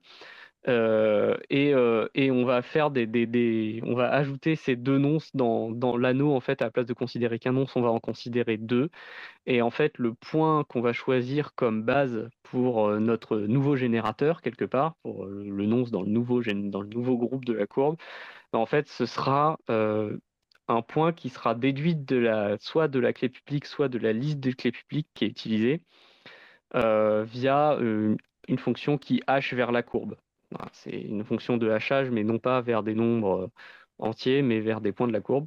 Et euh, donc, il y a un concept qui s'appelle euh, la, key image. Donc, c'est l'image de la clé publique par, dans ce nouveau groupe, en fait. Donc, c'est juste exactement comme la clé publique dans le Podle Commitment qu'on met dans H. C'est une clé publique qui est déduite en multipliant ce nouveau, ce, hachage, qui est un point du coup de la courbe de la liste de clés publiques et qu'on multiplie par le, la clé privée. Et du coup, bah, c'est ce qu'on appelle la key image. Et donc, c'est une représentation de la clé publique, mais sans la donner. Encore une fois, le but, c'est de pas. On veut pas donner la clé publique, parce qu'on veut la cacher dans un groupe de clés publiques. Euh, donc, il nous faut un proxy, et c'est ça qu'on utilise. Et euh, du coup, on va pouvoir, comme ça, euh, faire en sorte de, de, de, faire que si on si on signe plusieurs fois avec cette clé, eh ben on va pouvoir le voir en voyant immédiatement l'image de la clé. C'est-à-dire euh, quand, on va, transmettre la signature, on va devoir transmettre l'image de la clé en même temps. Donc on ne sait pas quelle est la clé publique toujours, mais on, sait juste qu'elle a une certaine image. Euh, mais cette image, elle n'est pas calculable par euh, personne d'autre que la personne qui, a la clé privée, bien sûr, parce que sinon ça ne marche pas. Euh, sinon, ça veut dire que tout le monde pourrait essayer de faire ce calcul dans l'ensemble des clés publiques qui a été utilisé, donc c'est évidemment pas l'objectif. Et, euh, et, donc du coup, en utilisant ça, enfin, en fait, quand il va donner sa signature, il va donner bah, l'ensemble des signatures factices, plus le premier message de mon anneau, qui va, qui va faire reboucler ensuite. Et enfin, la key image, donc l'image de la clé. Et donc du coup, si jamais il refait une signature en utilisant la même clé, euh, et ben on va le voir dans la key image. On va voir qu'il utilise la même key image. Et donc là, on peut le limiter en disant bah non, en fait, tu as déjà signé avec cette key image, donc euh, on ne t'autorise plus à le faire, cette signature n'est pas valide. Euh, et donc en fait, c'est ce qui est utilisé dans. Enfin, in fine, je vois qu'il y, a Monero qui est là. c'est ce qui est utilisé en fait dans Monero. Hein, ce, système-là, c'est juste que la key image, elle n'est pas, c'est pas le hash de la liste de clés publiques qui va être utilisé pour faire l'anonymisation qui est considéré, c'est le hash de la clé publique euh, directement. Euh, et donc quand je parle de hash, là je parle de hash vers la courbe toujours. Là je parle plus de hash de, de, nombre, c'est ça qui est un petit peu compliqué. Euh, euh, et, donc, du coup, c'est comme ça que dans Monero, ils, savent que euh, tu as déjà utilisé une clé publique pour faire une dépense et donc que tu ne peux pas en refaire une. Donc, ils évitent comme ça la double dépense parce que sinon, bah, quand, tu caches, ta clé publique parmi plein d'autres, comment on prouve que tu l'as pas déjà utilisée Et donc, voilà. Donc, c'est ça, en fait, c'est une technique qui est, utilisée dans Monero. C'est encore plus complexe dans Monero parce qu'il y a, aussi des, des, des choses qui sont ajoutées pour euh, cacher les, montants euh, de, transactions. Mais euh, là, en tout cas, ce serait utilisé pour prouver que on possède une UTXO dans un ensemble d'UTXO. Et donc, ce serait une manière de montrer qu'on n'est pas un bot, qu'on n'est pas en train de, de spammer. Et le fait qu'on puisse dire quelle est la clé privée que tu as utilisée via l'histoire de la key image fait que on va pouvoir dire euh, si tu as déjà utilisé ta clé publique pour faire un riddle ou pas. Et donc, du coup, on peut contrôler le nombre de riddles que tu vas faire, alors même que tu as caché ta clé publique dans un ensemble de d'autres clés publiques euh, via les, les UTXO. Et donc, évidemment, là, euh, les considérations que je fais, ça marche que si on a la clé publique des UTXO. Donc, ça marche que pour des UTXO qui seraient sous Taproot, puisqu'il nous faut, il nous faut du, il nous faut la clé publique et donc c'est du pay to public key qu'il nous faut et donc c'est Taproot quoi. Voilà, voilà, je, c'est un gros morceau à avaler et clairement, euh, si vous voulez euh, comprendre vraiment euh, ce qui se passe là, il faut lire le, blog de Waxwing, donc c'est c'est Rayify, donc c'est, je crois qu'on l'avait partagé avant le, space. Ouais, c'est c'est partagé là déjà. Et il faut vraiment lire son blog parce qu'il essaie d'expliquer c'est vraiment pas facile, mais il essaie d'expliquer. Si, vous savez, si vous savez lire des équations de maths sans flipper complètement, euh, ça se lit. C'est pas facile, faut s'accrocher, mais ça se lit et, il essaie d'expliquer ça bien. Et c'est surtout ce qui est bien, surtout, c'est qu'il essaie un peu de faire une revue de littérature en fait sur, euh, sur les, anneaux, les signatures en anneaux et tout. Et euh, ça permet de mieux comprendre la, vraiment de mieux comprendre les choses, mais faut voilà, faut oser rentrer dedans. C'est pas, c'est pas bah, forcément après, après, il y a une différence entre comprendre l'équation quand tu la lis et comprendre pourquoi il fait ça, quoi. Et pourquoi tu à, ouais, mais justement, il, il, essaie de faire ça bien, mais par contre, ah, voilà, il faut remonter dans ses blogs. Dans ses blogs euh, si, tu, si tu lis en fait Riddle, euh, il part du principe que tu as lu son blog en fait sur euh, les ouais, signatures. Donc en fait, il, faut lire l'article de blog euh, sur les rings signatures si tu veux capter un petit peu ce qui se passe. Parce que sinon, c'est clair que Riddle, c'est très compliqué. Et alors après, il a un autre article de blog. C'est en anglais? Euh, C'est en anglais, ouais. Par contre, là, l'anglais, c'est ouais, vraiment indispensable. Il a fait un autre article de blog parce qu'un des défauts de Riddle, et des signatures en anneau de manière générale, c'est que mine de rien, la signature reste de taille proportionnelle au nombre de clés publiques qu'on utilise pour se cacher. Donc euh, c'est c'est-à-dire que donc ce que je vous avais dit, c'est que les signatures en anneau, elles permettent d'éviter que ce soit x2, mais c'est quand même un x1 derrière. Il y a quand même autant de signatures qu'il y a de clés publiques. Et Little Riddle, c'est là, là pour le coup, j'ai j'ai pas encore, euh, voilà, j'ai pas assez creusé, mais j'ai compris l'idée, mais c'est voilà, euh, c'est d'avoir une, une, longueur de signature qui est logarithmique en le nombre de, clés publiques. Donc là, c'est très très très très puissant pour le coup, euh, parce que bah, là, on, bah, par exemple, il donne à la fin de son article de blog euh, sur, euh, sur Little Riddle, il donne un exemple de signature sur 6561 clés publiques. Voilà, et la, preuve fait 100, 1268 bits, bytes, donc c'est vraiment court. Étant donné le nombre de clés, c'est vraiment court. et alors là, l'astuce, elle est, enfin, c'est, c'est un truc de dingue, mais en gros, ce que je vous avais dit, c'est que euh, les signatures en anneau, c'est le fait qu'on puisse reboucler qui prouve qu'il y a une des clés qui a été utilisée pour signer. Et en gros, l'idée de Little Riddle, c'est de dire, en fait, euh, ce dont on aurait besoin, c'est de prouver que la clé à tel index a été utilisée pour signer, mais sans donner l'index, en fait. Et l'index, comme on peut l'écrire euh, en binaire, euh, ben, en fait, j'ai que besoin d'indiquer s'il y a un 1 ou un 0 quand je l'écris en binaire, en fait. Et, donc, du coup, en fait, le, le, le délire est, c'est brutal, mais en gros, euh, on va créer autant de générateurs supplémentaires qu'il faut pour pouvoir euh, commit tous les octets nécessaires pour écrire l'index. Donc, par exemple, quand là, il a, il a utilisé, il a utilisé 6560 clés là. Bon, 6560 en binaire, c'est petit quoi quand je l'écris. Enfin, il me faut pas beaucoup de, d'octets pour pouvoir écrire ça en binaire quoi. là, je ne l'ai pas en tête l'ordre de grandeur, mais on doit être sur 2 octets, puisque 2 puissance, 2 puissance 10, ça fait 1024, donc 2 puissance 12, ça fait 4096. Donc avec 13 bits, je peux écrire 6561 en binaire. Euh, donc clairement, avec deux octets, j'écris, euh, je peux écrire tous les index de 0 à euh, un truc, là, je, là, pas le truc, ça doit être du genre de l'ordre de, de 16 000 et quelques. et donc du coup, plutôt que de dire, bah, je vais prouver que l'une de ces clés a été utilisée, c'est je vais dire, je vais prouver que l'index machin est la clé qu'on a utilisée, mais en fait, je vais pas donner l'index. Et en fait, l'index, je vais le regarder comme une écriture binaire.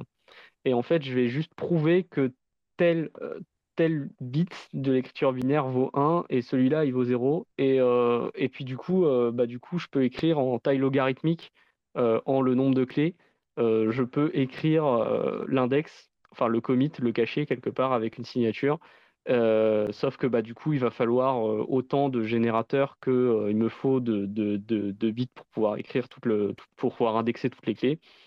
Et, et c'est comme ça qu'il va s'en sortir. Donc bon, c'est Là, euh, là, là, son blog est, moins clair, le post est moins clair pour le coup, c'est peut-être un petit peu plus dur parce que là, on part sur une matrice de chroniqueurs, euh, enfin, il y a des chroniqueurs delta partout, enfin bon, bref, ça, devient, euh, ça devient un petit peu plus tricky, mais globalement, l'idée est d'avoir une représentation polynomiale en fait des, des, des, des, clés, qui, enfin, des index de clés. Donc, bon, c'est voilà. Mais en tout cas, dire qu'il est possible de faire des riddles qui pourraient être potentiellement euh, extrêmement gros en termes de clés publiques. On pourrait quasiment utiliser toutes les clés publiques euh, qui sont dans les outils EXO pour faire, euh, pour faire, pour se cacher derrière un riddle. Quoi. C'est, c'est, c'est tout à fait envisageable. En tout cas, si ce truc-là marche et que la sécurité, elle est à peu près OK. Quoi. Genre, voilà. Mais Bon, c'est pareil, là, là, là pour le coup, faut, faut s'accrocher encore une fois, mais euh, voilà, c'est des papiers assez récents, c'est 2014 euh, l'idée qui a été balancée, euh, et puis ça continue d'être réfléchir, mais tout ça pour dire que bah, on peut prouver de la possession de fonds de manière sans, montrer l'outil EXO. C'est Riddle pour le coup montre bien que c'est presque possible de de vraiment genre euh, commit à quasiment toutes les outils EXO qui utilisent Taproot et en même temps de dire bah, j'en possède une. C'est quand même assez joli. Je vois que tu veux parler, Sosten. Ouais, bah, en fait, j'ai eu pas mal de, pas mal de questions. Euh, juste avant que j'oublie, euh, Waxwing, il a écrit sur, sur, ce sujet en particulier. Alors, ça, ça parlait aussi un peu d'autre chose, mais il a écrit un article. Alors, c'est pas un article de blog, c'est plus long que ça. C'est plus un, Enfin, moi, je, l'avais sous forme de PDF, mais je crois que c'était pas une version définitive. Je sais pas s'il l'a réédité. Il a fait des papiers, oui, sur les ring signatures, sur les commitments de Pedersen, les confidential transactions. Hmm. Exactement. Voilà, moi, celui que j'avais lu qui m'avait beaucoup aidé à l'époque, euh, où j'essayais de comprendre euh, Liquid. Euh, c'était son article sur, bah, sur Liquid, justement. Ouais, c'est bah, sur ton GitHub que tu peux trouver ça. Sur son GitHub, il y a un truc. Euh, confidential transaction euh, doc ou un truc comme ça. Enfin, Voilà, bah, sur, sur le GitHub. Euh, moi, je t'avoue que je l'ai sur mon disque dur depuis des années, donc je ne saurais plus trop le retrouver sur Internet. Ah oui, c'est le GitHub d'éléments, t'as raison, c'est le GitHub de Blockstream, il y a ça, je crois. Ah, c'est sur le GitHub de Blockstream, bon bah voilà. Ouais, Et ça, ça c'est vachement bien fait, ça explique, moi, ça m'a fait comprendre les commitments de Pedersen. D'ailleurs, j'avais, enfin peut-être on peut revenir là-dessus après, mais euh, je me demandais dans quelle mesure, parce que ça commence à dater un petit peu, mais la façon dont Podol tu l'as décrit, ça m'a rappelé les commitments de Pedersen, mais il doit y avoir ah, une différence, parce que sinon ça s'appellerait euh, commitment de Pedersen et pas Podol, mais euh, ça m'a rappelé ça. Et il parle des rings, enfin dans son PDF, il parle des signatures en anneau, il explique assez bien le moment où il commence à où ça commence à être plus difficile à comprendre, c'est quand il parle et ça tu tu l'as pas abordé à juste titre, c'est parce que c'est quand il parle des Borromean ring signatures, c'est-à-dire le fait d'enchaîner plusieurs signatures. Plusieurs anneaux, ouais, tout à fait. Là, là en, fait, tu... perdu. ouais, oui, c'est c'est ça qui est un peu tricky. Euh. C'est c'est en, fait, c'est pour ça que je parlais de et logique et de ou logique. En fait, tu, tu vois, pour euh, tu peux lier les signatures entre elles. Tu vois, je dis, il y a des équations qui lient les signatures entre elles dans les, dans les signatures en anneau. Et en fait, l'anneau va faire un ou logique de toutes les signatures dans l'anneau. Et du coup, oui, effectivement, euh, tu peux euh, lier lier des. Enfin, tu peux faire, mais tu peux faire un ou logique. Alors ça, il faut que tu regardes son, son, son post de blog sur les rings signatures, parce qu'il essaie d'expliquer ça, mais c'est pas évident. En gros, t'imagines que tu as un système de nonces et de signatures donnés, un autre différent, mais tu les fais signer le même message en fait. Et, et en hachant le message combiné avec les nonces des deux et les clés publiques des deux, suivant les deux systèmes de, clés publiques, clés privées, donc les, deux générateurs différents, euh, tu, vas pouvoir créer un et logique et du coup, euh, ça, peut te permettre, tu peux te permettre d'ajouter euh, des, clés publiques dans les signatures en plus. Donc tu peux lier plusieurs clés publiques entre elles comme ça, tu vois. Et donc un anneau, ça correspond à un ou logique des clés dans l'anneau. Mais en fait, les anneaux, tu peux effectivement les faire se toucher à des endroits euh, pour pouvoir euh, créer des clés publiques. Et en gros, en gros tu, vas, tu peux imaginer un genre de truc où tu as des anneaux qui, sont, qui se collent les uns aux autres au même endroit, tu vois, au milieu. Et tu as plusieurs anneaux. Il faut, s'imaginer un truc en trois dimensions. Tu as un anneau d'un côté, un anneau de l'autre, puis un anneau orthogonal, etc. Et tous se, touchent à un endroit exactement, qui est l'endroit où tu fais ton message que tu vas ensuite partager dans les différents anneaux. Je sais pas si tu vois ce que je veux dire. Mais en gros, en, gros, le, les trucs à la Podol, ça va te permettre d'ajouter des anneaux, si tu veux. Je sais pas si tu vois ce que je veux dire dans la représentation. C'est. Que le... Si, je crois, je, je, crois que je vois, mais c'est euh, c'est vrai que c'est le niveau. C'est ouais, compliqué. mais justement, je, je me, en fait, ça m'a fait penser à ça aussi. Little Riddle, j'avais complètement raté l'article de blog, je l'avais pas vu. Et ouais, il est récent. il, date du, du, 22 août. Euh, mais ça m'a fait penser ce que tu Mais en fait, en fait, Little Riddle, ça utilise ces, ces histoires d'anneaux borroméens euh, supplémentaires, en fait. Voilà, est-ce que c'est pas le même système, ou alors j'ai mal compris, mais est-ce que c'est pas le même système que juste dans Liquid? Justement, pour ah. dissimuler le... en fait, tu sais, dans Liquid, pour dissimuler le montant, en fait, c'est pareil, c'est tu fais des signes euh, si, si, je me souviens bien, c'est tu fais des signatures en anneaux où tu en gros, tu commits le 0 ou le 1, enfin, as ton, ton montant, c'est une suite de, de bits, donc c'est des 0 et des 1. Ah ouais, c'est grave possible que ce soit ça. Hein. Ouais, ouais. Et, c'est grave ça possible. ça. ça ouais, c'est grave possible que, ce soit ça. Ouais, ouais ça, ça doit être ça en fait. Ça doit être ça, ouais. Ouais, ouais. Bon, bref, faudrait que, faudrait que je le relise cette partie-là bah, parce que, parce que tu vois, quand, quand, je te disais, euh, quand je te disais, euh, en fait, le Little Riddle te permet de commit à l'index dans lequel est la, la clé publique qu'il faut, sans le révéler. Bah, quelque euh, part, euh, on est très proche de la même chose quand on veut un montant, quoi. J'avais une... Pardon, j'ai une petite question, à mon avis, je suis pas la seule à me poser. Quand tu parles d'index de la clé publique, euh, c'est quoi exactement? En fait, bah, quand tu te donnes les clés publiques que, que, tu veux utiliser pour te cacher, bah, tu, tu, te donnes une liste, ok? Et il y a une des clés publiques dans cette liste qui est la tienne. Ah d'accord, et c'est juste en fait quand tu disais l'index, c'est juste l'index dans une liste que. C'est ça, en fait c'est juste. Exactement. tu donnes la liste arbitraire aux gens et tu donnes juste une genre d'indication de où est l'index de ta clé publique pour lequel tu vas donner la signature. Mais, mais en même temps, tu vois, enfin, si tu dis ça, tu vas me dire, bah, du coup, on sait quelle est la clé publique, mais, mais c'est fait de manière plus intelligente que ça, tu vois. C'est, c'est juste une représentation de l'index que tu donnes, c'est pas l'index directement, et tu donnes un moyen de le lier à la signature de façon à ce que tu puisses prouver que. Donc en fait, le commitment de ah. Peterson, il En fait, le commitment de Peterson, c'est un autre générateur et tu vas, tu vas cacher plus de trucs grâce au commitment de Peterson. Tu vas pouvoir lier des choses entre elles avec le commitment de Peterson, mais dans une seule information. Mais du coup, en fait, tu pourras jamais avoir l'un ou l'autre. C'est tu vois. Enfin... D'accord, c'est en fait c'est là où le c'est là où le podol euh, rentre en jeu, c'est que tu révèles pas l'index, mais tu révèles une euh, ce que enfin ce que tu disais tout à l'heure, c'est une image en fait, c'est un reflet. En fait, le podol il est utilisé pour euh, montrer que tu as commit qu'une seule fois la clé publique. Donc c'est vrai que là je te, je te dis que c'est un petit peu analogue, mais en fait c'est quand même complètement différent parce que en fait, dans Podol, on utilise le même logarithme discret pour les deux générateurs, alors que justement, le principe du commitment de Peterson, ça va être d'utiliser des générateurs différents, mais avec des logarithmes discrets différents qui committent à différents trucs. Je sais pas si tu.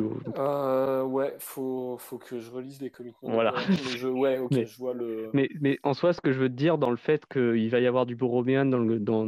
Il y a un lien, c'est que euh, tu commit plusieurs trucs ensemble dans des et logiques parce qu'il te faut les deux informations pour pouvoir reconstruire entre guillemets euh, les choses correctement. Tu es obligé de commit aux deux informations, ce que tu mets dans le logarithme discret normal et ce que tu mets dans le commitment de Peterson avec l'autre générateur en fait.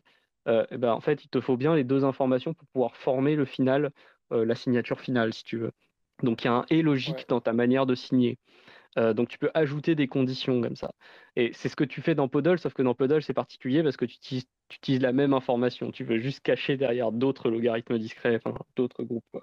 Mais enfin, tu veux faire une image de la clé en fait, et que, les autres pourront pas déterminer.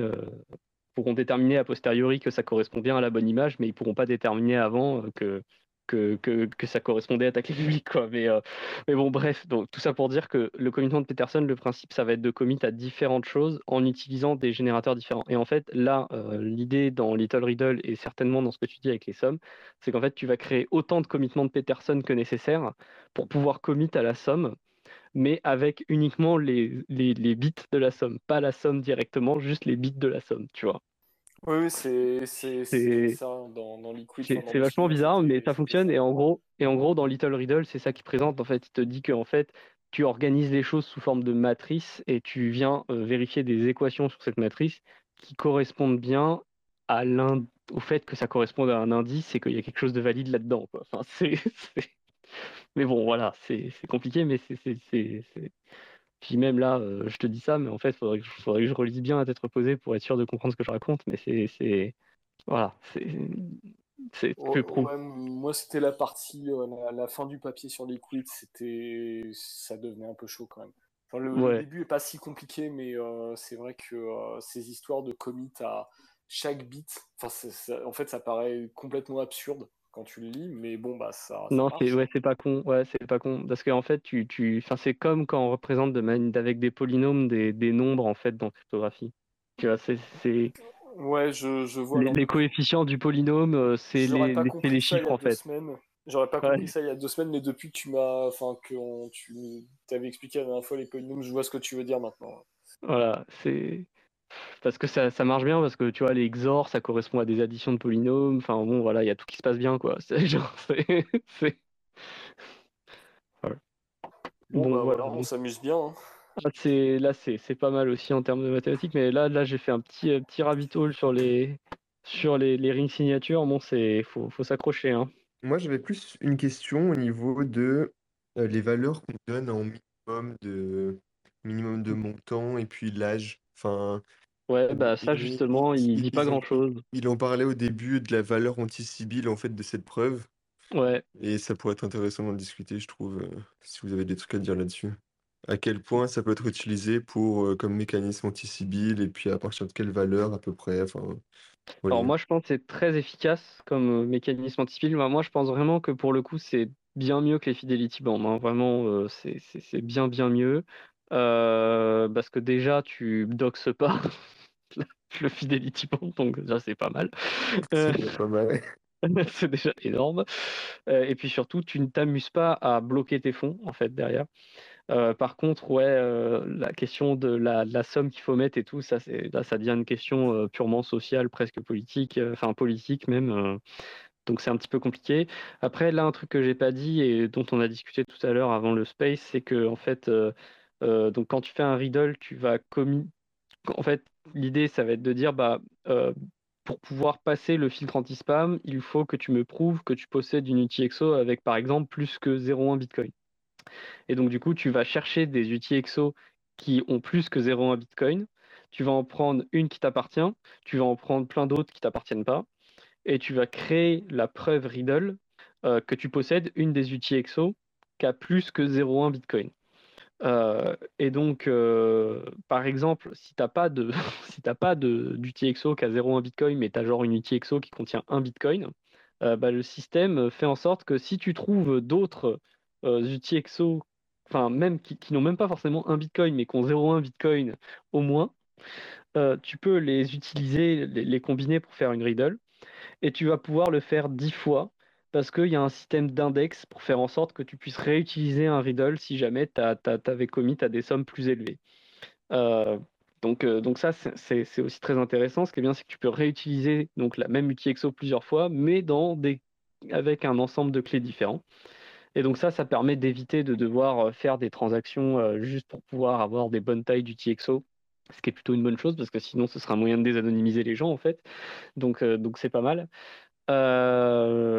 Ensuite, après, là, c'est un truc qu'il explique, c'est qu'en fait, l'idée, c'est que, ouais, mais en fait, puisqu'on bloque pas les fonds, l'attaquant pourrait bouger les fonds, pourrait dépenser ses UTXO et refaire des riddles autant qu'il veut. Et c'est vrai. quoi mais ça lui coûte et euh, surtout il peut pas le faire à une vitesse euh, monstrueusement grande puisqu'il faut quand même que ce soit confirmé les fonds. Donc il euh, faut, quand même que la transaction soit confirmée. Donc donc en fait c'est rate limiting en fait. C'est une manière de, de, de, limiter en termes de fréquence d'accès au service.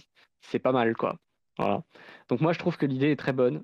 Pour le coup je trouve que c'est bien bien mieux que que du fidelity bond parce que l'idée ça pour le coup le, gros point noir, ça va être quelle somme tu mets au minimum euh, pour que les gens euh, considèrent qu'il ne soit pas du spam. Et là, c'est pas facile.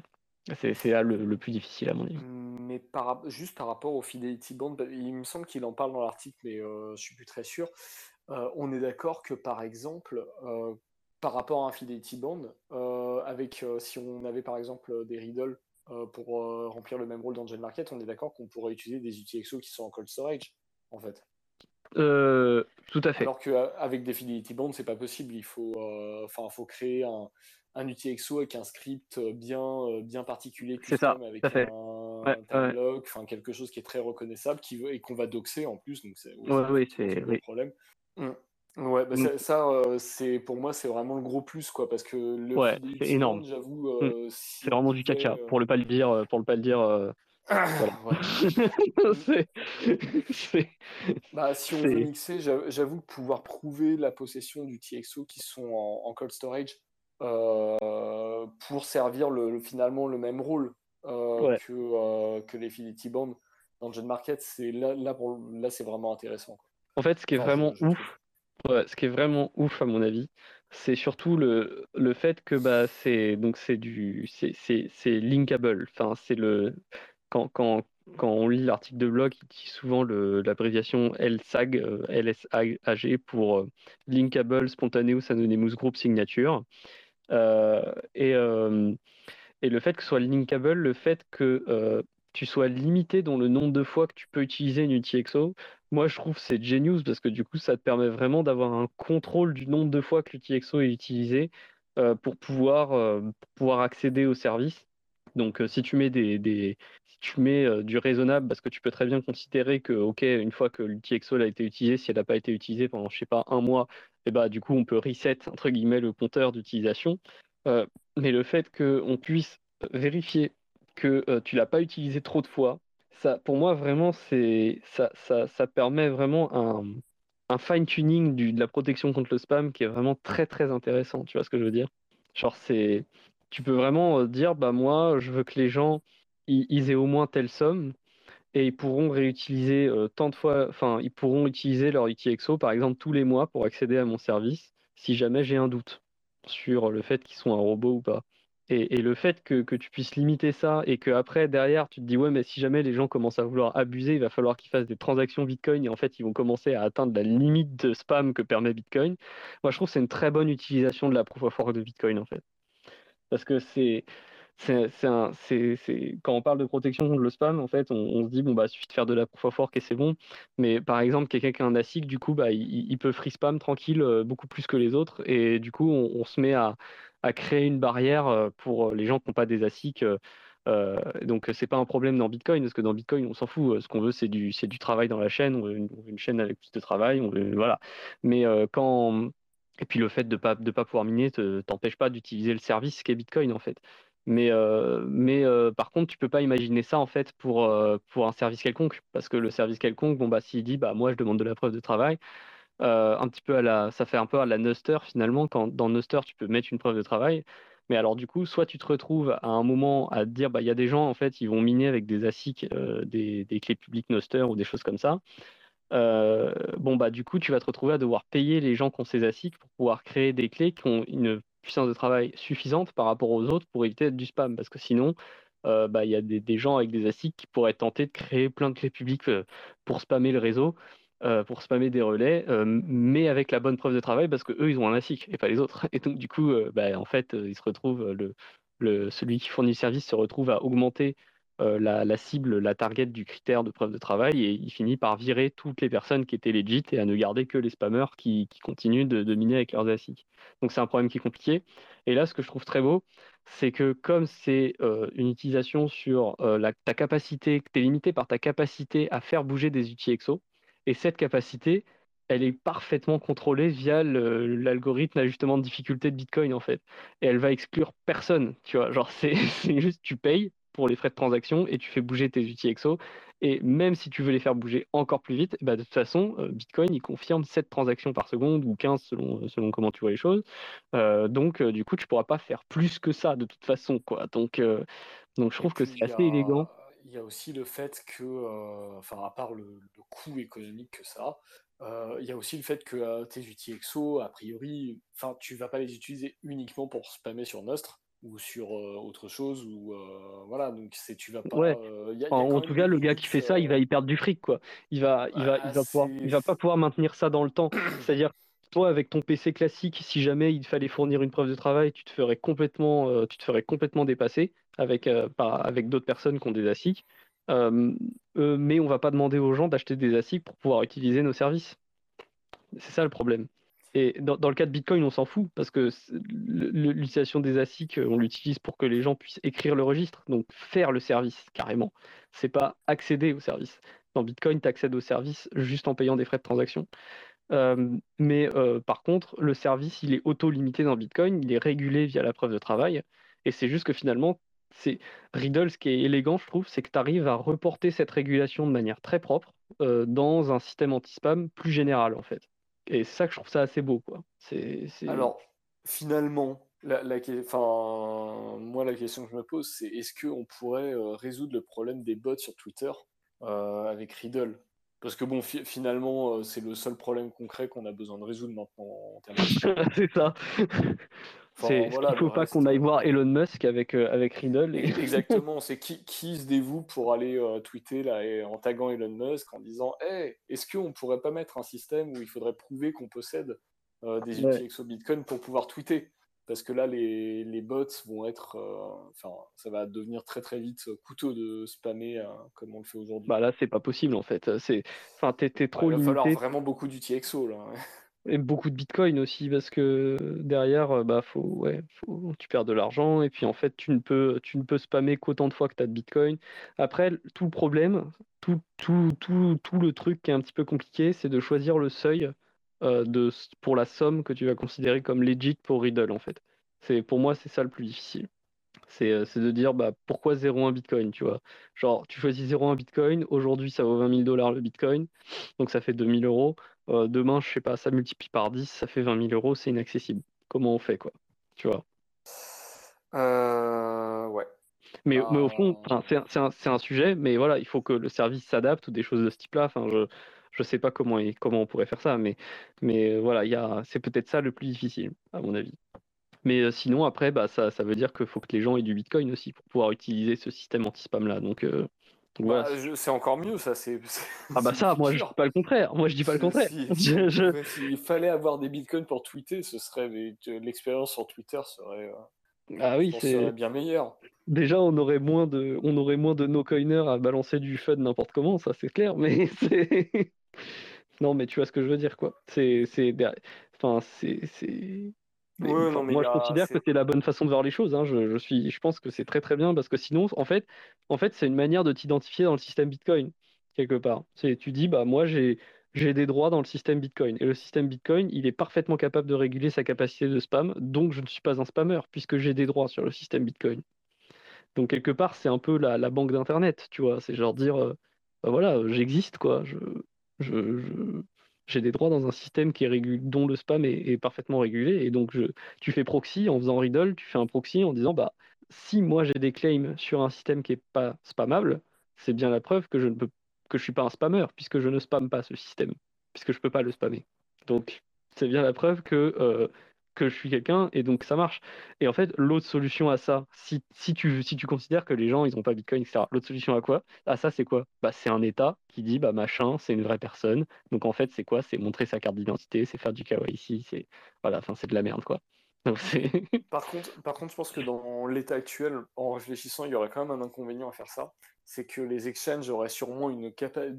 En fait, c'est les exchanges qui auraient une capacité de spam euh, sur un système qui serait. Euh, en fait, déjà, déjà, il faut, les gens ne pourraient pas être en custody pour utiliser un tel système. Enfin, il faut forcément qu'ils possèdent leur Bitcoin.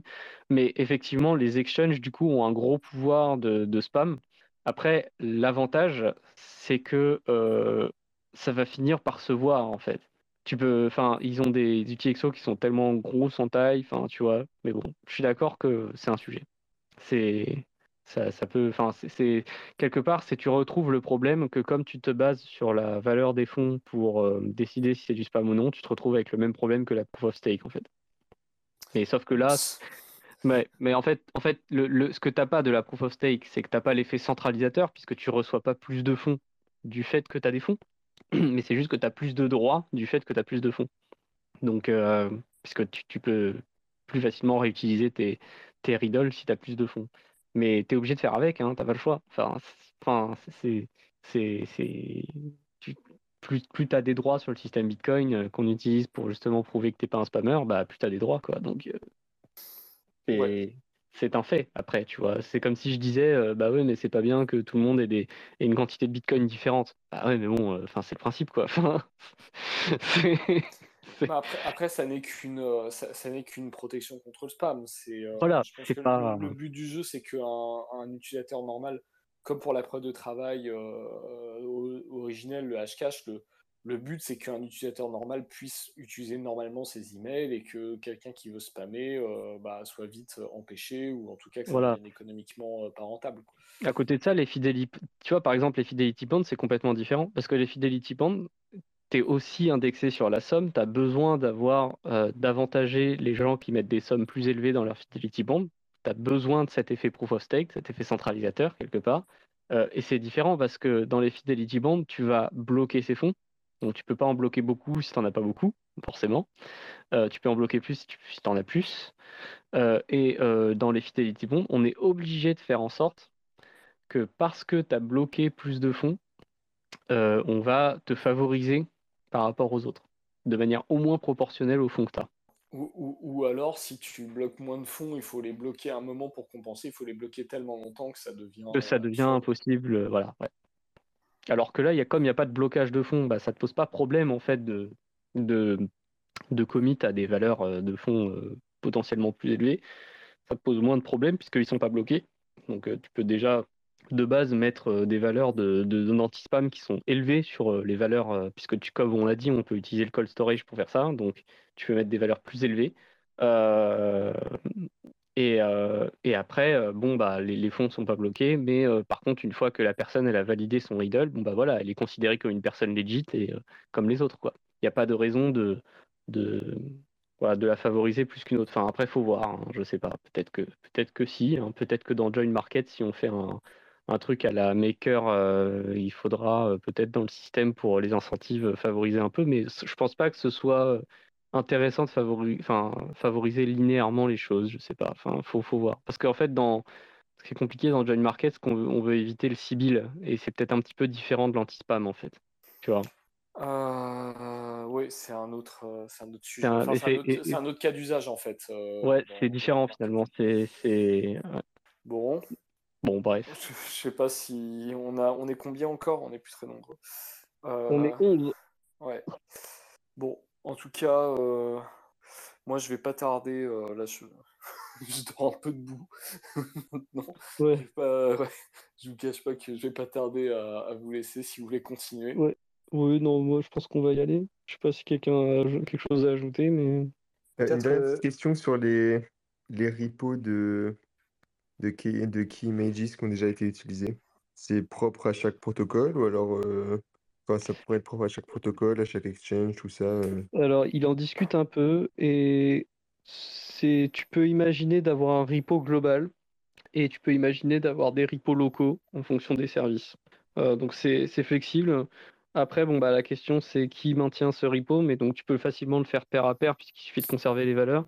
Euh, après, il y a la question de est-ce que tu retiens toutes les valeurs pour toujours? Est-ce que ça ne fait pas grossir de manière irréversible la taille de ce que tu dois retenir pour valider les commitments?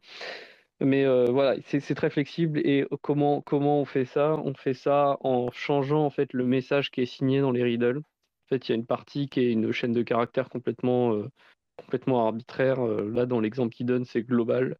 Mais justement, il dit qu'on pourrait changer ça par un truc par service pour dire, bah, tu, en fait, ton riddle, c'est une forme de signature, hein, quelque part. Et tu signes spécial riddle pour un service à la place comme message. Et puis tu, refais, le, tu refais la ring signature avec ça. Et, et comme ça, ça te permet de, placer ce, cette key image à un, autre endroit. Quoi. Enfin, ça, ça, dépend de, ça dépend de comment tu veux limiter les choses. Quoi.